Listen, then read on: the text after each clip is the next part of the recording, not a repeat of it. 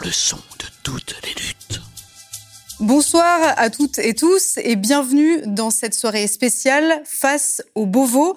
Alors cette émission vous est proposée par la coordination Stop Loi Sécurité Globale, une soirée que vous pouvez suivre en direct sur Twitch, sur YouTube, sur Le Média bien sûr qui nous accueille en plateau aujourd'hui, mais également sur PeerTube. Alors, quelques mots de cette coordination contre la loi sécurité globale euh, d'abord.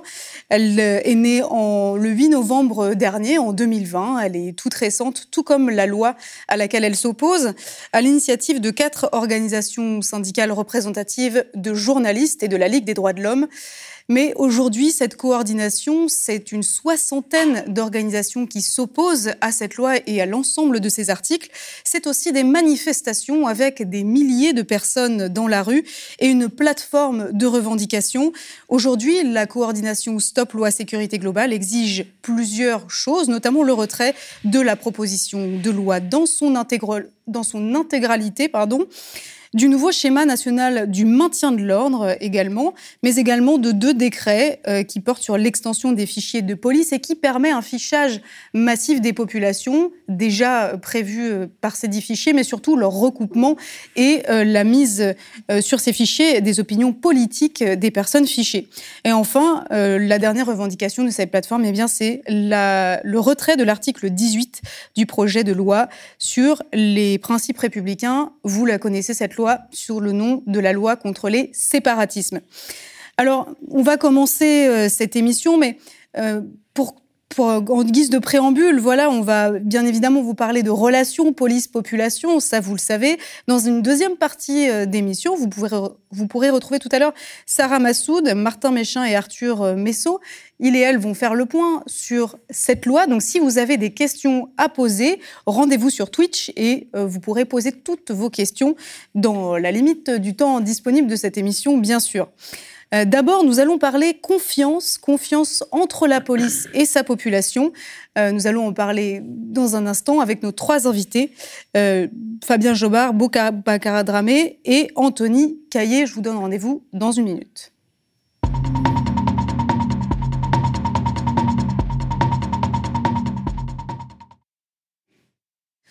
Lorsque j'entends parler de violence policière, je m'étouffe. Voilà, ce sont les mots du ministre de l'Intérieur, Gérald Darmanin. Il pensait certainement faire un trait d'esprit qui allait faire rire les forces de l'ordre, jouant ainsi avec une expression désormais mondialement connue, celle d'Adama Traoré, ce jeune homme qui est mort en 2016. Euh, mais également, ce sont les mots de Cédric Chouviat, Je ne peux plus respirer, et I can breathe en anglais, ce sont les mots de George Floyd, cet homme mort sous le genou d'un policier aux États-Unis. Alors, c'est le même Gérald Darmanin qui parle aujourd'hui des sept péchés capitaux de la police et lance début février le Beauvau de la sécurité. Cette grande consultation, elle va durer quatre mois et s'étaler jusqu'en mai. Elle doit donner lieu à un nouveau schéma de maintien de l'ordre, d'une part, mais surtout à la police de demain. Alors, on peut le dire, il y a du pain sur la planche, hein, puisque la rupture de confiance entre la population et sa police ressemble de plus en plus à un abîme entre deux mondes. Ces relations police-population sont-elles sont-elles compliquées Ça, on va en discuter, mais surtout, la question principale que je voudrais poser à mes invités ce soir, c'est où est passée la confiance entre la police et sa population? Alors, euh, j'accueille Fabien Jobard, vous êtes directeur de recherche au CNRS, vous êtes le co-auteur de Politique du désordre, c'est votre dernier ouvrage, coécrit avec Olivier Filiol. Bonsoir à vous. Bonsoir. Vous êtes euh, aux côtés en plateau ce soir de Boubacar Dramé, pardon, excusez-moi, il est tard, ancien médiateur de la ville de Gennevilliers. Vous l'avez été pendant six ans jusqu'à une agression sur laquelle on reviendra. Mais surtout, vous avez été euh, énormément sur le terrain et on parlera de cela également. Bonsoir à vous. Bonsoir. Et puis à distance, euh, grâce à la magie de l'Internet, Anthony Caillé, vous êtes euh, policier, vous êtes enquêteur, enquêteur de police judiciaire. vous êtes également de la CGT intérieure. Bonsoir à vous. Bonsoir. Alors ma première question, elle est pour vous, euh, Anthony Caillé. Euh, quand on parle de confiance justement entre police euh, et population, vous, vous êtes membre de la police judiciaire. C'est, euh, on pourrait dire, une, une partie euh, presque dite et perçue comme noble de la police. Ce sont les enquêteurs, ce sont ceux qui sont aussi représentés le plus souvent dans les séries policières, dans les films. Alors, est-ce que vous, qui êtes également de la CGT intérieure, donc syndicaliste, représentant de, de certains de et certains de vos collègues, est-ce que vous diriez que dans que les polices françaises, que ce soit de la BAC aux, polices judiciaires en passant par les unités de CRS, euh, est-ce qu'elles sont toutes à égalité, dignes de confiance aujourd'hui?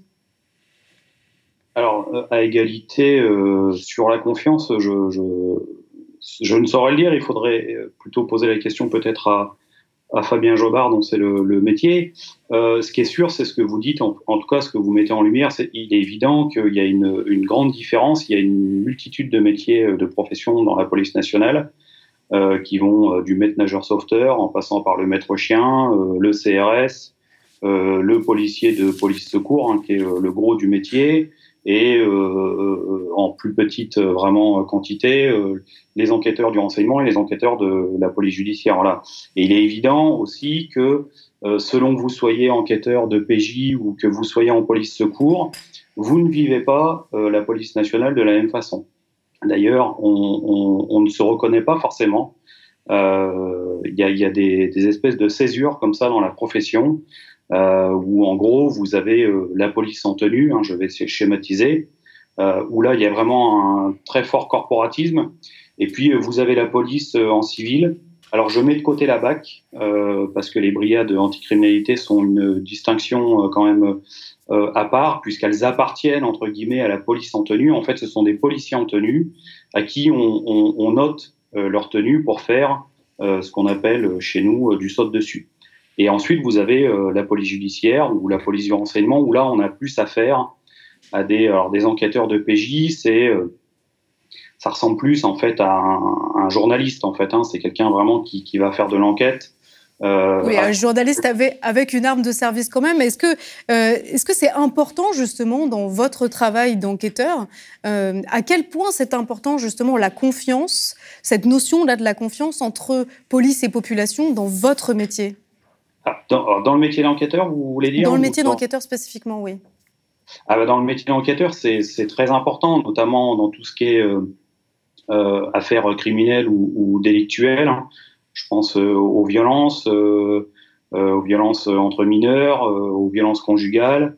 donc c'est hyper important. Il faut que la, la victime puisse se sentir en confiance dans nos locaux, que euh, la parole que nous on essaye de, d'avoir de, sur un procès verbal, c'est jamais évident. Euh, il va falloir qu'on, qu'on, prenne la plainte plusieurs fois, enfin en tout cas qu'on revienne sur les auditions de nombreuses fois.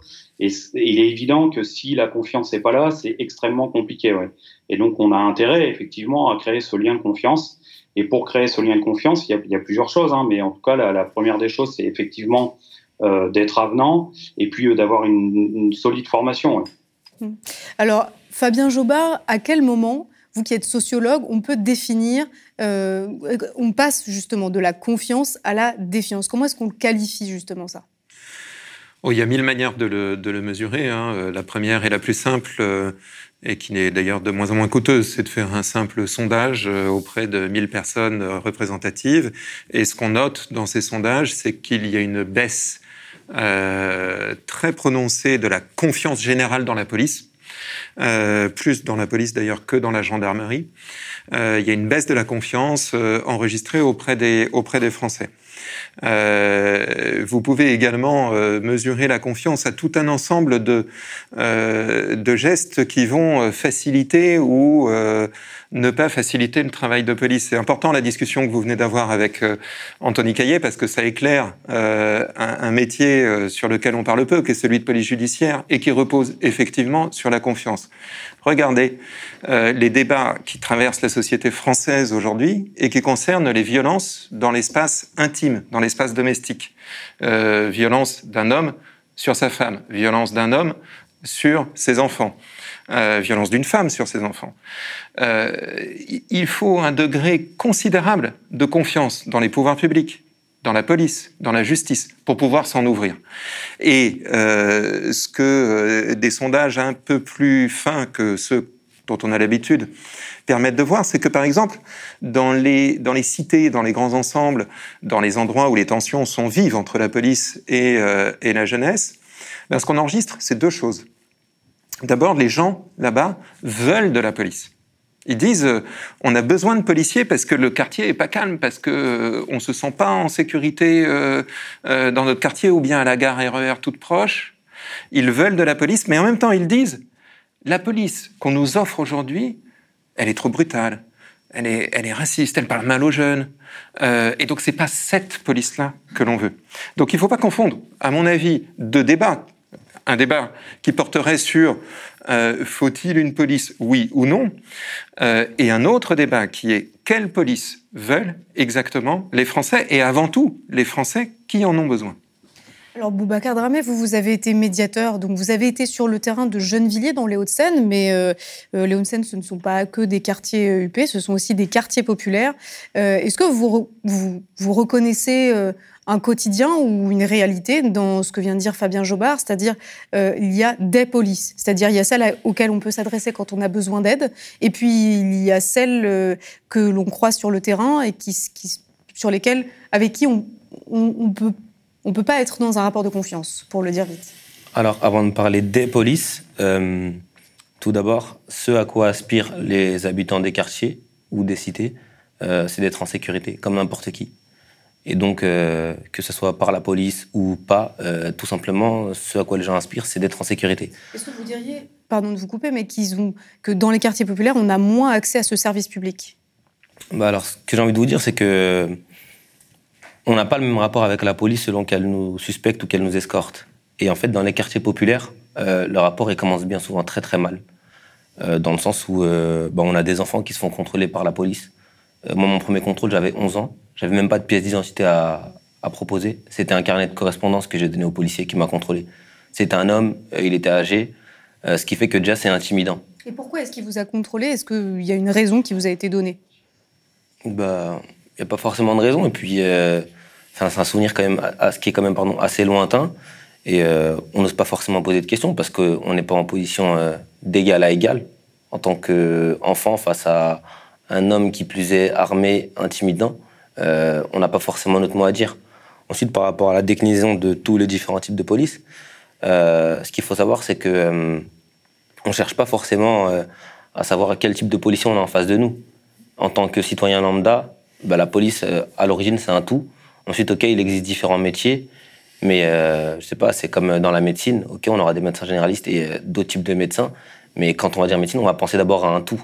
Donc, ce que disait Fabien Jobard et puis aussi Monsieur Caillé, euh, quand on a affaire à la police, on ne se dit pas bah, tel policier on peut lui faire confiance ou tel autre non on peut pas lui faire confiance. Est-ce qu'aujourd'hui il y a, euh, est-ce qu'aujourd'hui vous, vous feriez confiance à certaines polices ou en tout cas est-ce que si vous aviez besoin d'aide aujourd'hui vous iriez voir la police? Moi je l'ai fait euh, d'avoir confiance en la police et malheureusement mes illusions elles se sont elles se sont vite envolées. Encore une fois je fais pas un tout mais c'est vrai que bah, ça a été compliqué parce que se diriger vers un policier, euh, lui faire confiance et ensuite se rendre compte que sa parole elle est constamment, constamment mise en cause, euh, que hum, on est constamment acculé, au bout d'un moment c'est compliqué. Surtout dans mon cas, euh, j'ai été victime d'une dérive euh, qui était quand même grave et qui à ce jour est toujours impunie. Donc de me dire euh, est-ce que je fais confiance euh, à la police, j'aimerais, mais aujourd'hui je me mentirais à moi-même si je le disais. Alors justement, on va on va y revenir à cette, euh, à cette histoire euh, euh, brutale que vous avez vécue. C'était il y a trois ans. il y a deux ans bientôt. Il y a deux ans, en 2019. C'est ça. Donc voilà, un, petit peu plus de, deux ans, mais bon, c'est un détail. et il y a des vidéos, il y a des images qui ont été tournées de l'agression dont vous avez été l'objet. C'était donc à Gennevilliers. Vous étiez pas en service parce que vous étiez médiateur, mais à ce moment-là, vous ne l'étiez pas. Est-ce que euh, on va regarder quelques, quelques images de ce qui s'est passé euh, Est-ce que vous voulez bien revenir un petit peu sur les faits, comment ça s'est déroulé et surtout quelles traces ça vous a laissé? Moi, je quoi?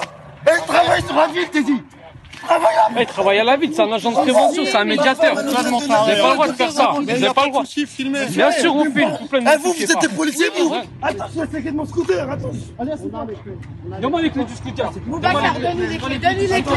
Attendez, ce que je vous dis, s'il vous plaît. S'il vous plaît, je vous prends, je prends les clés du scooter. Je vous dire un truc. Les clés du scooter. Monsieur, s'il vous plaît. Aïe, mes couilles, mes couilles, mes couilles Aïe Eh, Les clés du scooter.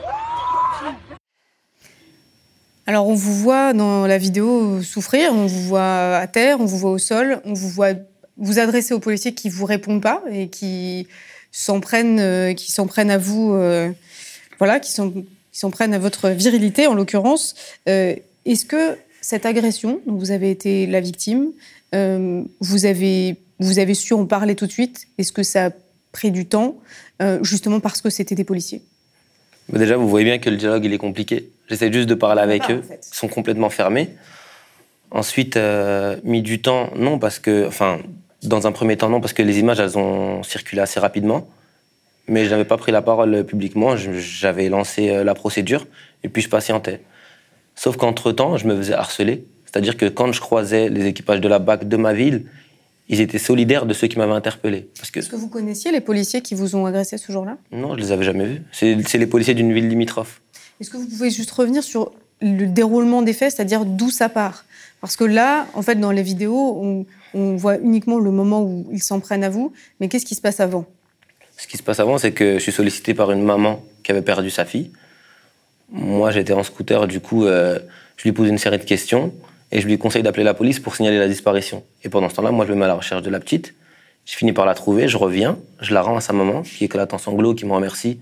J'étais avec un jeune d'ailleurs. Puis euh, elle part. Et euh, quand elle s'en va, en fait, il y avait une voiture qui était garée euh, à une intersection quand je lui ai ramené sa fille. Et du coup, les passagers de la voiture ont assisté à toute la scène. Ils ont bien vu qu'il s'était passé quelque chose et que c'était plutôt positif. Et dès qu'ils sont descendus de la voiture, je leur ai dit que c'est nous qui les avions appelés pour signaler une disparition. Ils m'ont dit qu'ils n'étaient pas là pour ça, qu'ils faisaient seulement des vérifications. Et moi, j'étais dans l'euphorie d'avoir retrouvé la petite, ce qui fait que je parlais avec les mains. Et puis, voilà, j'étais souriant, etc. Le premier policier, tout s'est bien passé avec lui. Il était à l'écoute, etc. Et son, euh, son deuxième collègue, lui, il n'était pas dans le dialogue. Il voulait rien savoir. Et euh, selon lui, je correspondais à un profil. Donc, je leur ai immédiatement décliné mon identité, mon nom, prénom, ce que je faisais dans la vie et dans la ville, qu'ils sachent que je travaillais en tant que médiateur, qu'il y avait des jeunes qui n'étaient pas très loin, que je côtoyais dans un cadre professionnel et que d'être vu dans cette position, demain, ça serait compliqué pour moi au travail. Du coup, je leur ai tout détaillé. Sauf que ce policier-là, il voulait rien savoir. Ce qu'il a fait, c'est qu'il m'a plaqué contre mon scooter. Euh, il a mis ses mains dans mes poches. Du coup, je lui ai dit que je préférais les vider tout seul, ça lui a pas plu. Et, euh, et ensuite, il a décidé de me mettre au sol. Quand il m'a mis au sol, il m'a étranglé la gorge. Euh, pardon, il m'a- mis le, le genou sur la gorge. Et son collègue qui était venu à l'origine avec le sourire, bah, il est rentré dans son jeu. Ce qui fait qu'il était à deux sur moi. Il était en train de m'obstruer les voies respiratoires. J'avais du mal à respirer, je criais. Et euh, la chance que j'ai eue, c'est qu'il y a eu des images. Sinon, aujourd'hui, je pense que c'est moi qui serais poursuivi. Là, il y a la preuve, noir sur blanc, que ce jour-là, ils s'en sont pris à moi gratuitement. Ils se sont trompés, ils pensaient avoir affaire à quelqu'un. J'étais pas ce quelqu'un, et comme bien même ils l'ont su, ils sont allés jusqu'au bout. Donc, de me demander d'avoir confiance en la police après tout ça, c'est compliqué, parce que moi, les seuls policiers qui euh, ont condamné ce qui s'est passé, c'est des gens qui l'ont fait en off. Ça n'a jamais été fait de façon officielle. Ça n'a jamais été fait euh, euh, de façon publique. C'est juste en off, on me dit que c'est bien d'avoir porté plainte, qu'il faut pas lâcher l'affaire. Mais voilà, encore une fois, c'est du off. Et ensuite, ce que je disais, le fait que j'en ai parlé publiquement, c'est parce que je me faisais harceler. Donc au bout d'un moment, été obligé de me défendre. Vous vous faisiez harceler par les policiers de, de la BAC euh, Oui, de ma ville, donc de Gennevilliers, qui quand ils me croisaient m'interpellaient par mon nom de famille et me disaient qu'ils me connaissaient, que c'était pas très flatteur d'être connu par la police, qui me disaient que euh, qu'ils allaient me faire la totale la prochaine fois qu'ils tomberaient sur moi, qui me disaient qu'ils avaient vu les images de mon interpellation.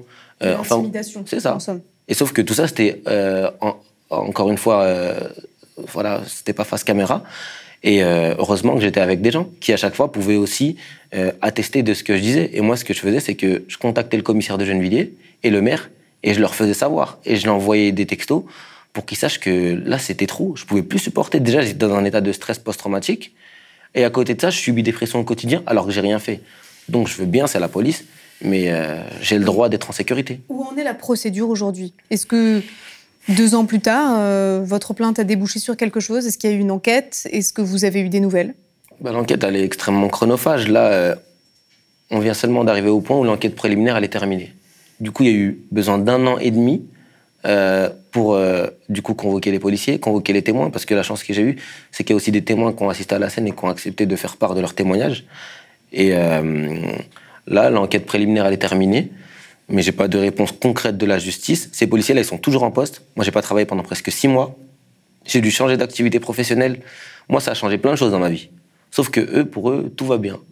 Moi, je suis pas anti-police. Mais par contre, la justice, oui, je la veux. Mais honnêtement, chaque jour qui passe, il m'éloigne un peu plus de la justice. Parce que euh, si on fait quelque chose qu'il faut pas dans notre travail, on nous laisse pas en poste de façon impunie pendant autant de temps. Anthony Caillet, qu'est-ce qui, qu'est-ce qui fait euh, selon vous, alors je vous demande bien sûr pas de commenter cette affaire en particulier, mais euh, des affaires comme celle-ci, il y en a plusieurs, et notamment plusieurs dans lesquels euh, il n'y a pas de témoignage, ou en tout cas dans l'affaire Michel Zecler, notamment euh, assez récente, c'est assez notable. Euh, les policiers qui, il y a des policiers qui agissent et puis il y en a d'autres qui regardent. Qu'est-ce qui empêche justement des collègues qui, sont en désaccord profond avec une violence qui a lieu, un contrôle abusif ou quoi que ce soit qui sort du cadre, d'intervenir ou tout simplement de dénoncer en interne? Est-ce que c'est compliqué? Alors bon, je, je vais pas me faire que des amis, mais euh, malheureusement on a un peu l'habitude. Mais oui, c'est très compliqué. Il y a une omerta qui est, vraiment euh, euh très installée dans l'institution, une omerta qui est mise en place par l'institution policière, mais pas que, qui est également mise en place par certains syndicats de police qui sont assez puissants au ministère de l'Intérieur, hein, puisque notamment, on a pu le voir ces derniers, euh, ces derniers temps, euh, l'écriture de justement du sujet qui nous préoccupe ce soir de la loi sécurité globale, qui a quand même été une commande de, de, de syndicats de police, euh, un bobo de la sécurité qui a été menacé par certains syndicats en disant nous n'accepterons pas d'aller à ce bobo euh, si euh, on n'a pas de contrepartie, c'est-à-dire si on n'a pas de certitude euh, qu'autour de la table on n'aura pas de gêneur. Euh, voilà, et donc l'omerta, elle est, là, elle est présente. Et c'est en ça que moi, je dis que euh, dans la police, euh, il y a de la violence systémique. Alors moi, on me dit non, c'est pas vrai, ce sont des brebis galeuses et tout. Alors oui, mais effectivement, 1 plus 1, 1 plus 1, euh, on peut toujours dire que c'est des brebis galeuses, mais à partir du moment où euh, l'omerta est installée où personne ne peut parler, la, la, la parole n'est pas libre euh, dans un commissariat de police, vous risquez tout de suite de vous retrouver au placard. Et eh ben, à partir de ce moment-là, en tout cas, nous on estime, moi j'estime que euh, ça favorise un système et que donc on peut utiliser le vocable systémique. Alors Fabien Jobert, vous en parlez euh, dans votre euh, ouvrage de cette théorie du fruit pourri hein, qui serait euh, le fruit pourri dans la corbeille de fruits sains. Pourquoi l'institution policière est-elle si attachée justement au fait de considérer que euh, il y a la violence de certains policiers mais pas de violence policière? Ça, c'est pas un trait euh, propre à la police française, dans le fond. Euh, toutes les institutions policières euh, s'attachent à chaque affaire à dire que c'est euh, le fait d'un euh, policier ou au maximum d'un groupe policier. L'affaire Serpico, par exemple, au début des années 70 à New York, avait défrayé la chronique par la, violence exercée par son service des stupes, mais pas l'institution policière en elle-même. Parce que dans le fond, la police, c'est une institution qui est fondée à utiliser la force Bien sûr, à bon escient, bien sûr, dans les règles. Mais euh, toujours, lorsque vous mettez en cause l'institution policière euh, dans son ensemble, euh, les policiers réagissent en disant très bien, vous nous mettez en cause parce qu'on est dépositaire de la force publique, eh bien nous n'emploierons plus cette force. Et donc c'est ce jeu en permanence de chantage, de transaction entre la police et le pouvoir politique euh, qui est euh, qui est euh, qui apparaît chaque à chaque euh, mise en cause. Alors, je disais que c'est un trait structurel de, de, de l'ensemble des polices. Euh, le problème aujourd'hui, c'est que en France, les affaires telles que celles que, que, vous venez de rapporter, elles sont bien plus nombreuses que dans tous les autres pays d'Europe occidentale. Euh, et ça, c'est quelque chose qui est euh, euh, manifeste depuis euh, au moins une vingtaine d'années. si bien que, en effet, à la fois la singularité de la police française, la fréquence de ces affaires-là, peuvent nous, nous, nous, permettre de parler de problèmes systémiques.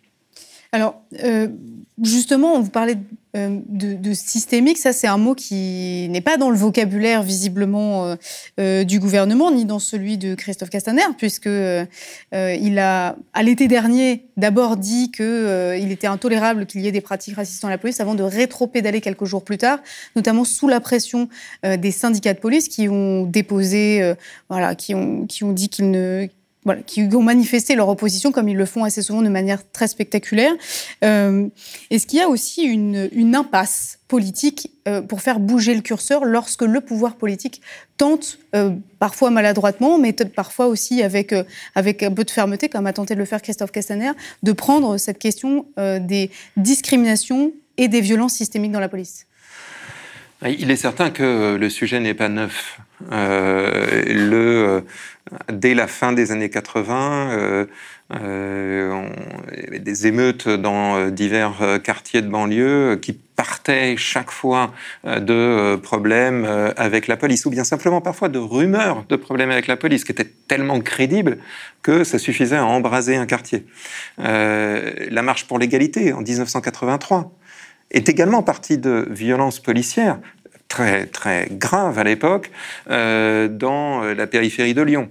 Euh, donc effectivement, au bout de 20 ans, 30 ans, 40 ans, euh, il y a un rapport de force qui s'est installé entre l'institution policière et le pouvoir politique quel que soit le gouvernement, euh, de gauche, de droite. Et pour l'instant, effectivement, c'est un euh, peu sans fin en fait aussi ces, ces, ces, tensions que, en tout cas, ça débouche toujours sur le même résultat, c'est-à-dire que ça n'avance pas. Oui, effectivement, euh, le, euh, on sait que des mesures, par exemple, pour lutter contre les contrôles aux faciès sont évoquées depuis euh, plus d'une décennie, sont très difficilement, très laborieusement mises en œuvre.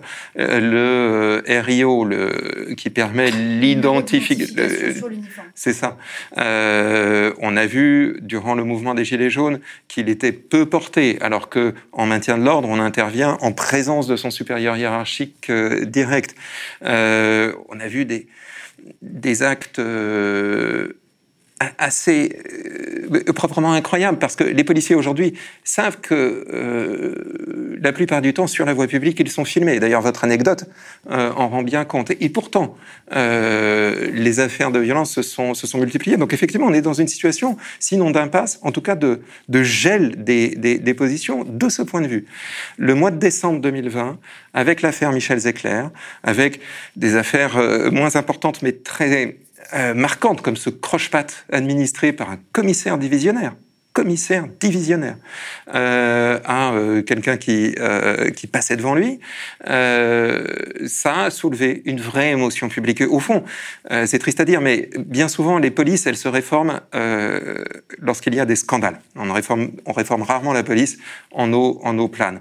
Et l'émotion, la discussion publique que ça ouvre, que le gouvernement tente d'organiser avec ce Beauvau, euh, ça ouvre peut-être une fenêtre d'opportunité euh, pour poser les problèmes euh, sur la table. Mais euh, c'est hypothétique hein, ce, que, ce que je dis là. Alors en tout cas, il y a un, sujet qui ne fait pas partie euh, des sujets du Beauvau, c'est celui des contrôles dits au faciès dont vous parliez, Fabien Jobard, parce que vous êtes aussi euh, le co-auteur d'un rapport, le premier en France, hein, qui, euh, qui mesure l'étendue du contrôle dit au facial, les contrôles d'identité discriminatoire. J'aimerais qu'on regarde une, petite infographie là-dessus, puisque un sondage récent, qui est un sondage qui est fait par l'Institut ELAB, nous dit que dans la population générale, les, contre, les contrôles d'identité apparaissent assez faible, c'est autour de 16%. Et puis, Ensuite, euh, si on regarde la population des jeunes hommes ou des, jeunes, hommes euh, apparemment euh, noirs et arabes, eh bien, ça monte à 80%. Donc, depuis 2009, les choses n'ont pas beaucoup évolué. en l'occurrence, la question là qui se pose, c'est est-ce qu'il y a un déni important autour de ces contrôles d'identité discriminatoires au sein de l'institution policière ou est-ce que ça commence à bouger un petit peu euh, autour de ces questions-là? Alors, euh, alors, précisément, les choses ont, ont, ont évolué. C'est vrai qu'on a sorti la première étude qui attestait euh, de euh, discrimination manifeste euh, selon le sexe, l'âge, la couleur de peau, la manière dont on est habillé. Euh, tous ces facteurs se cumulent. Hein, euh. J'imagine qu'il ne faut pas porter une robe, c'est-à-dire c'est quoi la manière d'être habillé? Ah bah, Si vous portez une robe et que vous êtes une femme, ça, ça va. Si vous portez une homme que vous êtes un homme, ça, ça, ça, ah, ça va moins, moins bien. Euh, mais effectivement, le sexe est euh, très discriminant, euh, l'âge également, et on avait mesuré euh, l'apparence vestimentaire typiquement jeune, on avait qualifié ça comme ça. Mais en gros, et ça a été confirmé par d'autres études ensuite, le port du survêt, de la casquette, des baskets euh, était très prédictif du contrôle. Euh, et évidemment, euh, le fait de euh, relever ou sembler relever d'une minorité apparente, comme disent, euh, comme disent les, les, les Québécois. Alors, et le cumul de ces facteurs, c'est-à-dire être jeune, noir, avec casquette est très très prédictif du contrôle. Attention, ce sont des contrôles que nous avons relevés sans commission d'infraction, des contrôles d'initiative policière ou comme la procédure pénale l'appelle, les contrôles préventifs. Bon. Euh, et donc ces, ces, chiffres ont été mis sur la table, ils n'ont pas été contestés. L'étude était faite dans les, dans les règles de l'art euh, et ça a modifié les, la façon dont on en parle. Il n'y a pas de déni comme il y en avait il y a 20 ans. Non, les contrôles au faciès n'existent pas. Euh, mais il y a, de la part euh, de tout un ensemble de, de policiers, notamment de, de, syndicats de police, ceux-là même qu'évoquait euh, Anthony Caillet à l'instant, euh, des tentatives de justification de ces contrôles. Et notamment le fait que, ah ben vous comprenez, si on contrôle les jeunes arabes, les jeunes noirs, c'est parce que ce sont eux les délinquants. Et là, euh, il y a tout un travail à faire euh, qui consiste à expliquer à quoi sert un contrôle d'identité. Euh, Qu'est-ce que c'est que la délinquance euh, quand elle est réduite à la délinquance de rue? Euh, Qu'est-ce que c'est la nature du, du travail policier? C'est à Anthony Caillet que je voulais adresser cette question, puisque euh, euh, c'est un sujet récurrent au sein euh, de la police de prendre en compte ou disons, pour faire court, de critiquer ce qu'on appelle la politique du chiffre, c'est-à-dire cette politique consistant à demander aux policiers euh, des résultats chiffrés qu'on rend euh, à intervalles réguliers et qui permettent de mesurer la performance euh, d'un commissariat, voire même d'un service. Euh, est-ce que vous seriez d'accord pour dire que cette politique du chiffre, elle encourage aussi des contrôles d'identité plus fréquents, puisqu'à partir du moment où on contrôle quelqu'un euh, qui est en, en, infraction, ça fait, ça fait monter les chiffres? Et est-ce que c'est aussi un sujet dans la police et un sujet qui, qui avance un peu? Alors oui, c'est euh, même si le contrôle d'identité, il est, euh, il arrive bien avant la politique du chiffre. Hein. Il a aussi été là euh, pendant des périodes peu glorieuses de, la France, hein, notamment euh, la période des colonies, euh, la période de l'indépendance des ultra, de certains d'hommes, enfin des ultramarins. et ensuite est arrivée la politique du chiffre. Donc ça, c'est un peu plus récent dans l'histoire de notre pays. Euh, qui remonte en gros à, à l'arrivée de Nicolas Sarkozy, qui a voulu effectivement euh, mettre en, en, place une, une rétribution euh, aux chefs de service en fonction de ce qu'ils allaient pouvoir produire dans leur commissariat. Et là, pour pouvoir produire et pouvoir montrer la production qu'on fait, il a fallu mettre en place un certain nombre de, de, de, de chiffrages et, euh, et c'est pour ça que la politique du chiffre, hein, c'est comme ça que la politique du chiffre est arrivée. Et il est évident que le contrôle d'identité permet, euh, dans nombreux quartiers euh, parisiens, de la petite couronne ou de grandes agglomérations euh, françaises, euh, de faire d'une part euh, du stupéfiant, ce qui est assez simple, hein, puisqu'un consommateur euh, c'est l'objet de délit et donc c'est un fait constaté, un fait élucidé et euh, à l'identique pour euh, les étrangers en situation irrégulière. Qui plus est depuis les grandes vagues de migration, vous pensez bien que c'est quelque chose qui est usé, abusé dans certains quartiers de, de Paris, oui. Mais est-ce que justement, ça vous paraît une piste intéressante de, de s'attaquer justement à cette politique du chiffre? En disant ça suffit, on évalue différemment le travail de la police et des policiers et on cesse enfin avec euh, cette manière de rendre des comptes, en tout cas d'évaluer l'efficacité du travail et on passe à autre chose. Est-ce que ça disons, ça suffirait ou ce serait une bonne première étape euh, pour euh, euh, en, voilà, en terminer avec ces contrôles abusifs qui découlent aussi de la fréquence des contrôles d'identité qui sont parfois injustifiés? Ah mais c'est une, une, étape obligatoire, mais enfin, aujourd'hui, force est de constater qu'avec le gouvernement qu'on a, il est quand même très peu probable que la donne change. On est quand même sur un gouvernement qui prône le libéralisme à outrance. Hein. On le voit bien en pleine période de Covid où on nous a dit qu'il fallait saluer les soignants à nos fenêtres. On continue à dépouiller euh, allègrement les hôpitaux publics. On fait la même chose avec la police nationale. Euh, et donc, euh, non, non, je, je, je qu'on vous, demande, oui, on vous demande davantage d'objectifs chiffrés de plus en plus ou à des endroits qui n'étaient pas concernés auparavant? Bah, c'est pas forcément, on va pas nous. En fait, c'est tout ça, c'est très. Il y a rien d'écrit, hein, mais on va vous faire comprendre que euh, il faut aller par là, que votre activité ce mois-ci, elle n'a pas été terrible, que vos congés euh, euh, du mois d'août que vous avez demandé, bah, du coup, peut-être qu'ils seront reportés parce qu'on aura besoin de plus de monde dans la brigade pour faire monter les chiffres. voilà, en fait, on vous dit pas, on vous dit pas, allez faire du chiffre à tel endroit. on vous dit, ce mois-ci, on est en difficulté, c'est pas très bon, il faut mettre un coup de collier. Donc c'est comme ça en fait que ça se manifeste. Hmm. Boubacar Dramé, justement sur le terrain, puisque vous avez été pendant six ans médiateur de rue, donc vous avez aussi été témoin de nombreux contrôles d'identité, vous en avez vous-même subi. Euh, est-ce que vous diriez que la multiplication de ces petits contrôles, qui ne sont pas en soi un, acte de brutalité, parce qu'ils peuvent aussi bien se passer, ils peuvent bien ou mal se passer, euh, on va dire, mais est-ce que le fait d'être contrôlé comme ça fréquemment, tous les jours, plusieurs fois par jour, ça, fabrique de la violence sociale quelque part? Bah, Bien sûr, ça devient embêtant. Euh, on a l'impression d'être euh, ou euh, une cible ou une menace. Parce que de se faire constamment contrôler, c'est qu'il y a quelque chose de suspect. Et puis, moi, il y a quelque chose que je note, c'est qu'à la suite de ça, j'ai parlé avec beaucoup de monde. Et les seules personnes qui m'ont dit qu'ils ne s'étaient jamais fait, contrôler, c'est des gens qui sont blancs. Est-ce que c'est du hasard? Donc oui, au bout d'un moment, on en a marre. Et il y en a qui, qui, perdent leur nerf parce que à se faire contrôler plusieurs fois par jour, euh, forcément, au bout d'un moment, euh, on finit par être excédé. Est-ce que vous sentez aussi, vous, ça, que c'est vous êtes parfois contrôlé euh, pour le principe d'être contrôlé, ou en tout cas pour aucune raison qui vous semble valable? Bien sûr. pas plus tard qu'hier, il y a un jeune qui m'a envoyé un message en me disant qu'il venait de se faire contrôler en rentrant chez lui. Du coup, il est rentré son scooter dans son garage. Ils sont descendus, ils l'ont contrôlé. Et euh, puis ils ont parlé avec lui de sport de combat parce qu'il fait du grappling. Et puis quand il leur a dit, bah, vous devriez en faire, il y a même des collègues à vous qui en font, etc. C'est franchement bien comme sport. Et ils lui ont dit, non, c'est pas la peine qu'on en fasse. Euh, de toute manière, on contrôle les mecs comme vous, les Arabes et les Noirs.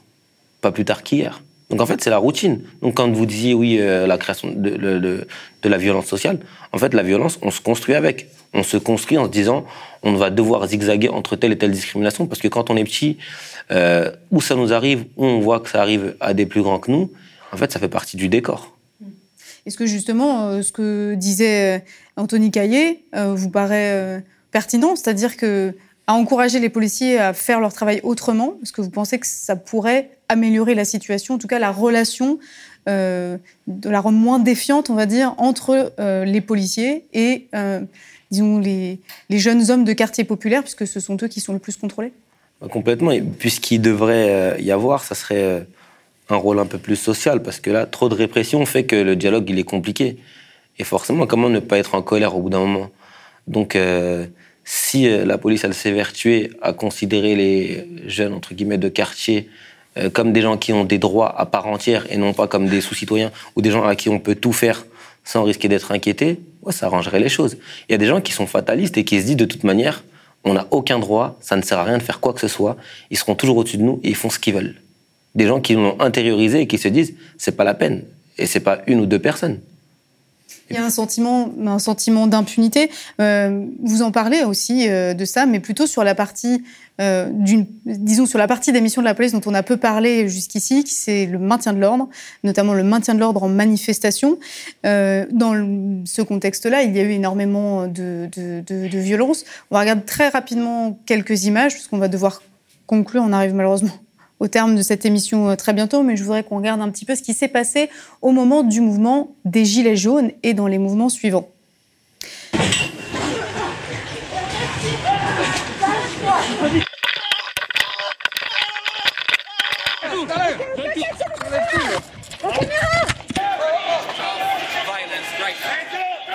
Michel reçoit aussi plus d'une quinzaine de coups de matraque, principalement au niveau de son visage et de son crâne. Les policiers lui donnent aussi des coups de genou dans la tête et l'étranglent à plusieurs reprises.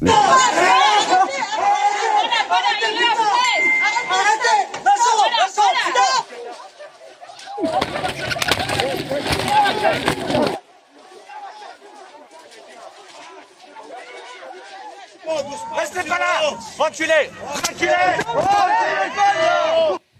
Alors, dans les manifestations de Gilets jaunes, il y a eu plusieurs fois des, violences, des brutalités policières euh, constatées, filmées, documentées.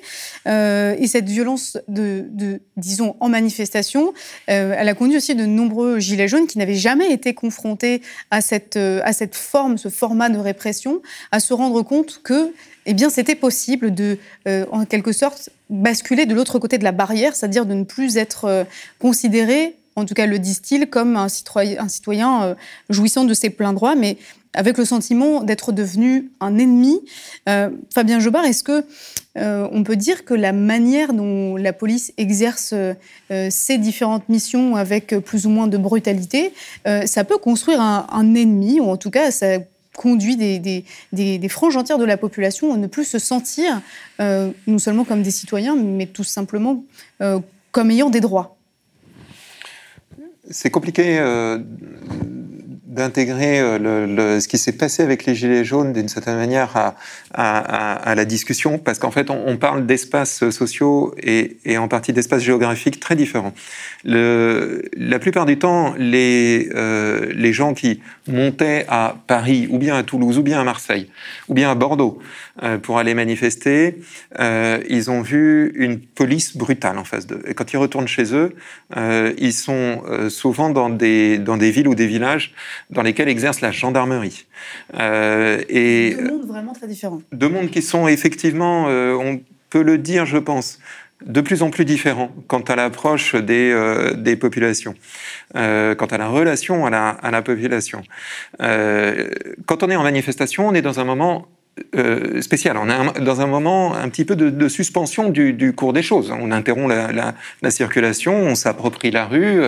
Et il faut bien voir que le mouvement des Gilets jaunes a été quand même marqué par une chose, euh, c'est euh, l'état d'impréparation complète des services de renseignement qui n'ont pas vu euh, ce mouvement arriver, euh, qui ont été pris par surprise. Et s'il y a vraiment une chose que, que, que la police n'aime pas, c'est être pris par surprise. Et donc là, effectivement, vous avez raison. Euh, les unités habituelles du, du, du maintien de l'ordre, hein, CRS, gendarme, gendarme mobile, euh, n'étaient pas suffisantes. Et donc, on a appelé, on a ramené, euh, tous les directeurs départementaux vous le diront, on a ramené tout ce qu'on pouvait réunir comme policiers de euh, services actifs de police urbaine et notamment tous les policiers qui sont habitués à faire de la violence urbaine, comme ils le disent, avec les armes, les techniques, les manières de faire euh, de, euh, en banlieue. Et, et, subitement, on a vu dans les centres-villes euh, des armements tels que le lanceur de balles de défense, 13 400 tirs de munitions euh, durant tout le mouvement des Gilets jaunes. Euh, on a vu des petites escouades de policiers. Anthony Caillé parlait, ce sont des policiers qui font du saut de dessus, donc le, terme est, juste, qui en plus avaient des problèmes de coordination avec l'ensemble des dispositifs, etc.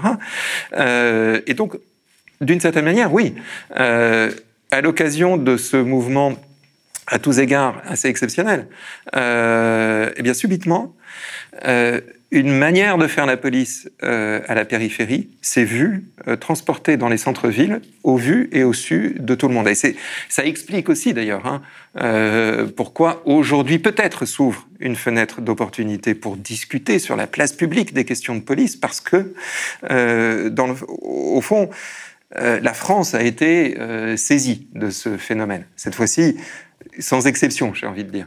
Alors, effectivement, les groupes de Gilets jaunes ont permis aussi de faire des violences policières un sujet, puisque euh, ce sont également les mots du journaliste David Dufresne. À partir de janvier 2018, euh, les violences policières, euh, enfin, en tout cas, à partir du moment des, Gilets jaunes, ça devient réellement un sujet pour les médias un dernier mot peut-être Anthony Caillé, puis, puis Boubacar Dramé, mais Anthony Caillé, justement, est-ce que en, interne, vous sentez aussi que quelque chose bouge un peu? C'est-à-dire, pas seulement sur l'avancée du déni, mais on sait que les syndicats de police alors qui ne sont pas le vôtre, euh, mais notamment Alliance, Police Nationale et SGPFO sont très forts et verrouillent aussi une partie du discours.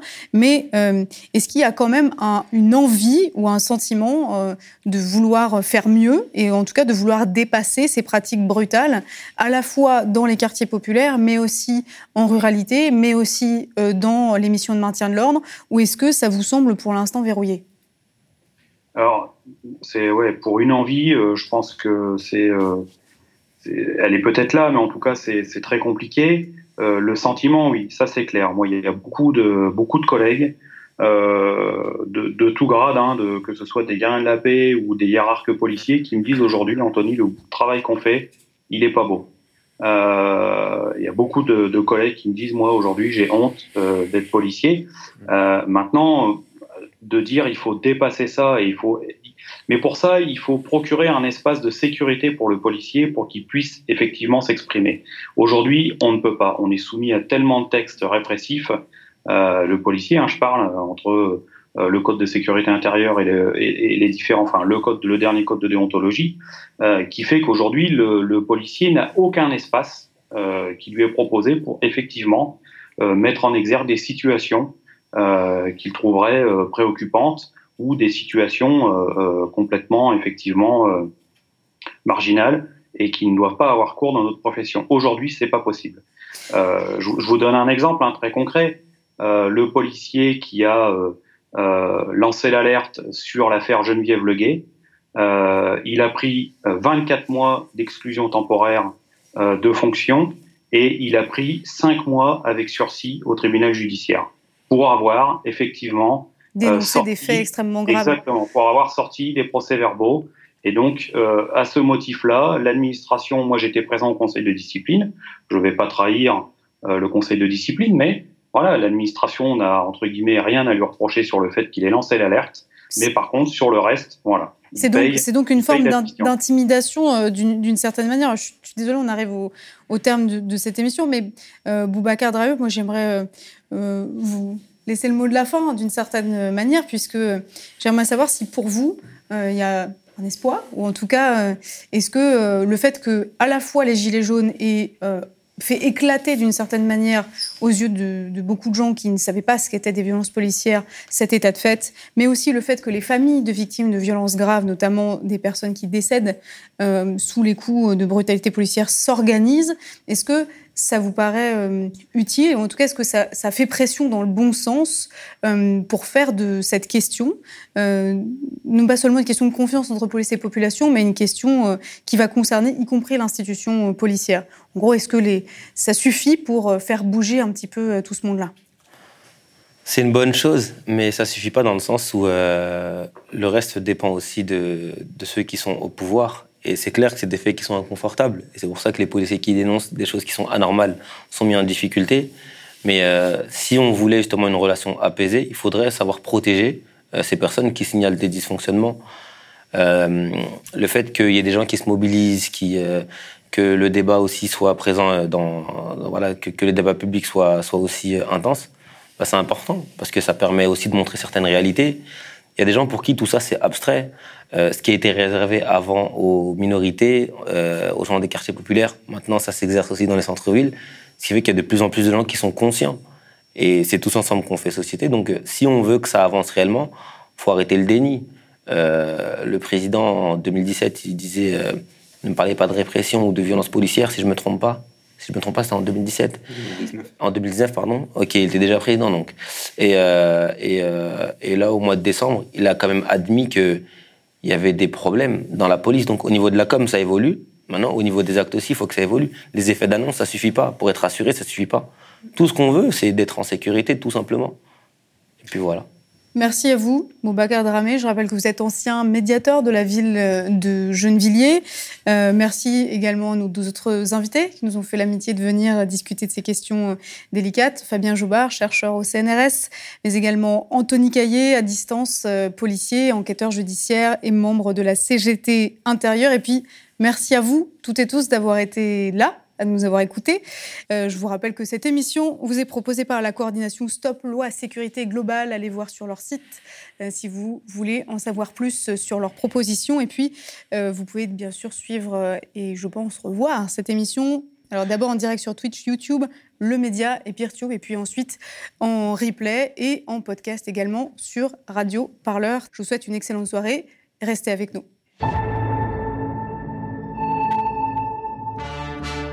L'hebdo-parleur, c'est la rédaction qui vous parle d'actualité. C'est un peu comme euh, l'édito en une du Figaro, ça exprime un peu la voix de la rédac. Mais en un peu mieux écrit, quand même, et un peu moins de droite aussi. Et en plus féminazi L'hebdo-parleur a écouté tous les lundis sur la chaîne de podcast L'hebdo-parleur.